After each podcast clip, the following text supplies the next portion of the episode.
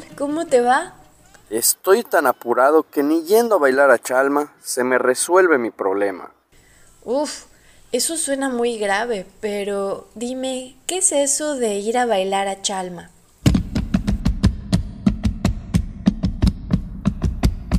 Pues mira, en México hay dos grandes santuarios, donde la gente va peregrinando a que se le conceda un favor divino.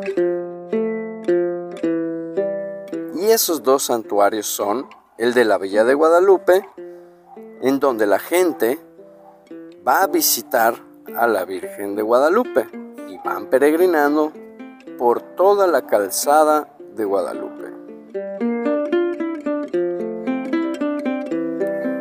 Y el otro es el de Chalma. Y van peregrinando a visitar al Cristo Negro.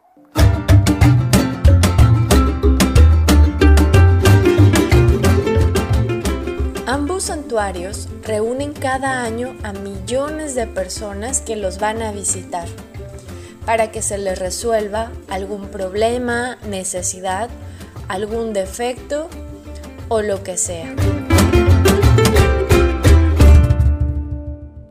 ¿Pero dónde se localiza Chalma? Chalma se encuentra en el suroeste del Estado de México, cercano a los límites con Morelos, y está ubicado en el municipio de Malinalco. Yo sé que los orígenes de Chalma son prehispánicos y que ya era un santuario de peregrinación muchísimo antes de que llegaran los españoles.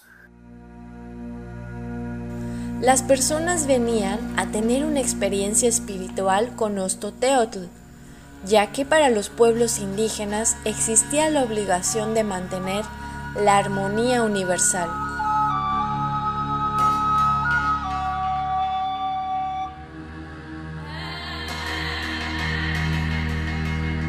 Claro, era una manifestación de Tezcatlipoca y estaba oculto en una cuenca entre acantilados y barrancas, y era una representación de Ostoteotl en un monolito de obsidiana negra. Y viene del náhuatl la palabra Ostoteotl, que quiere decir Ostok, cueva, y Teotl, energía, esencia.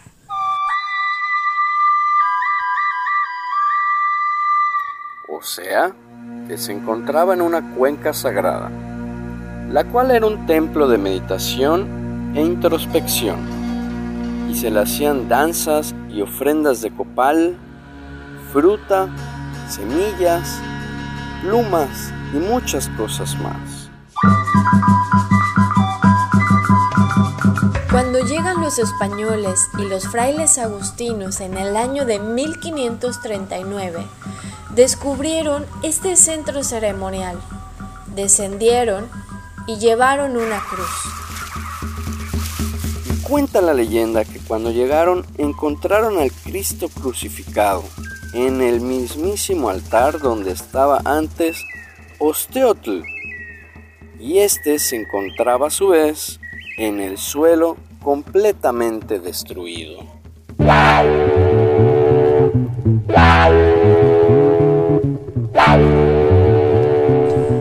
Y así empezó el milagro del Señor de Chalma, donde se muestra el origen de uno de los cultos religiosos más arraigados en el país.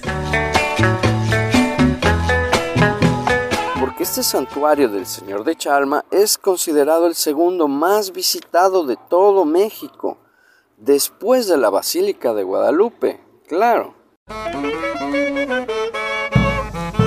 Hoy, los fieles católicos viajan solos o en procesión de distintos lugares del país, ya sea a pie, en bicicleta o en autobús.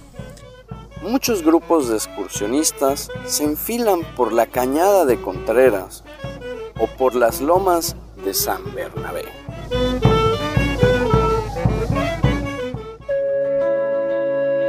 He visto que decenas de personas caminan durante la noche y el día, con equipos de excursionismo o solo con su cobija.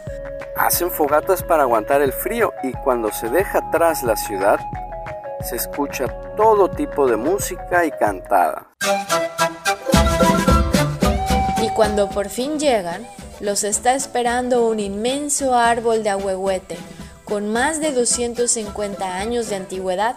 Y del cual emana un manantial, donde las personas se lavan o incluso se sumergen, porque muchos les confieren propiedades curativas y simbólicas.